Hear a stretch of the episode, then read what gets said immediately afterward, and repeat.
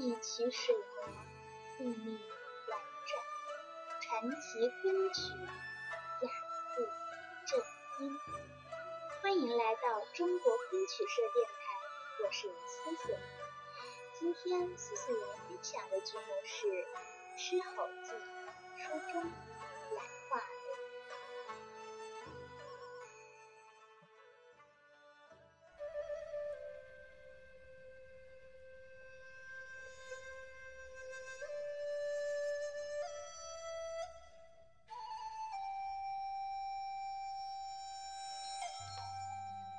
在稍早前的节目中，舒安哥哥给我们介绍了同一出戏的对翅一折。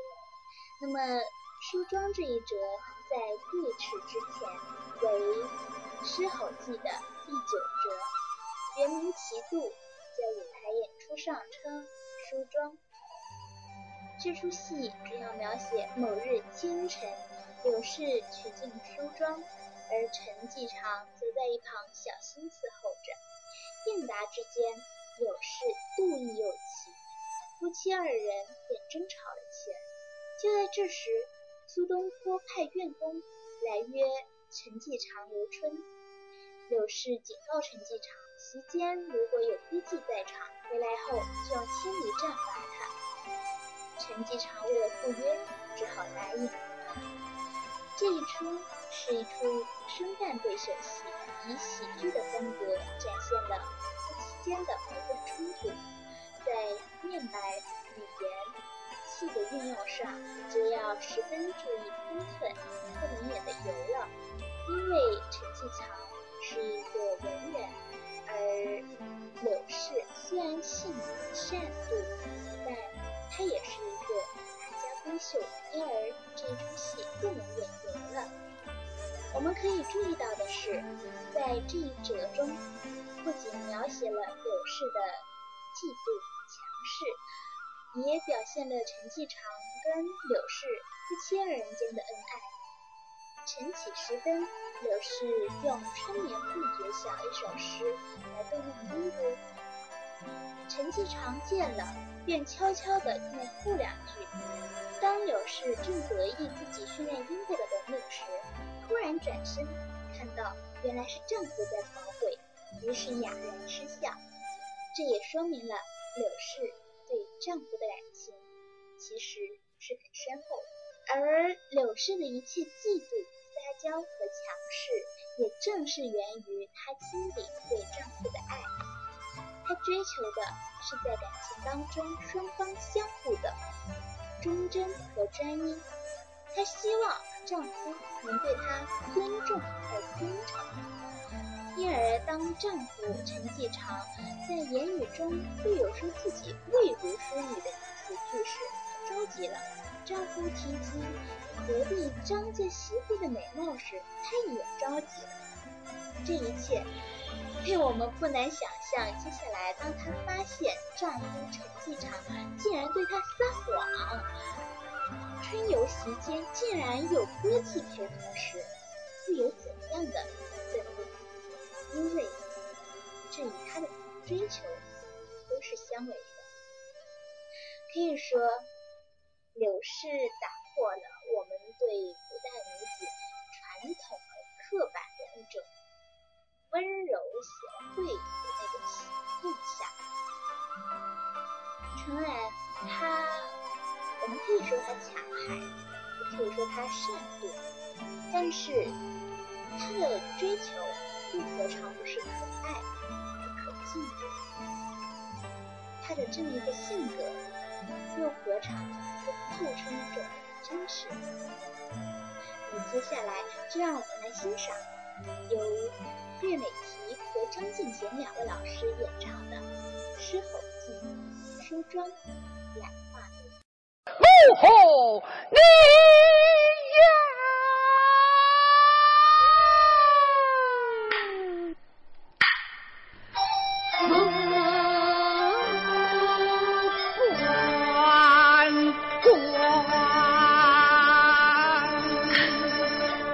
天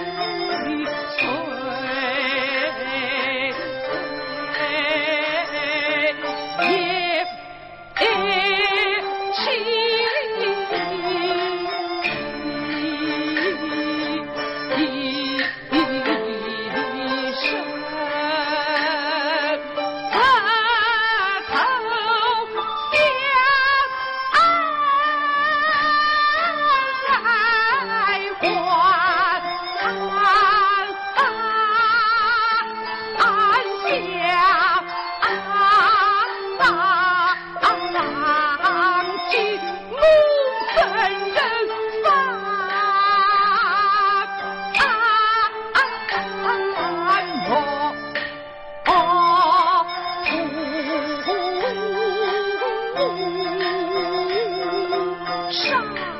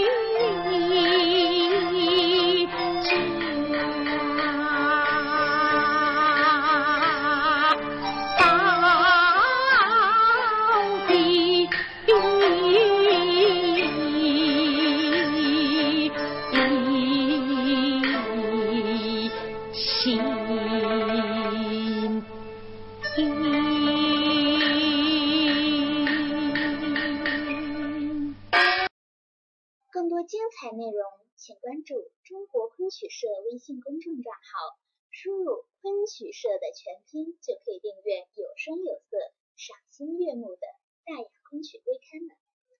感谢您的聆听，我们下期再见。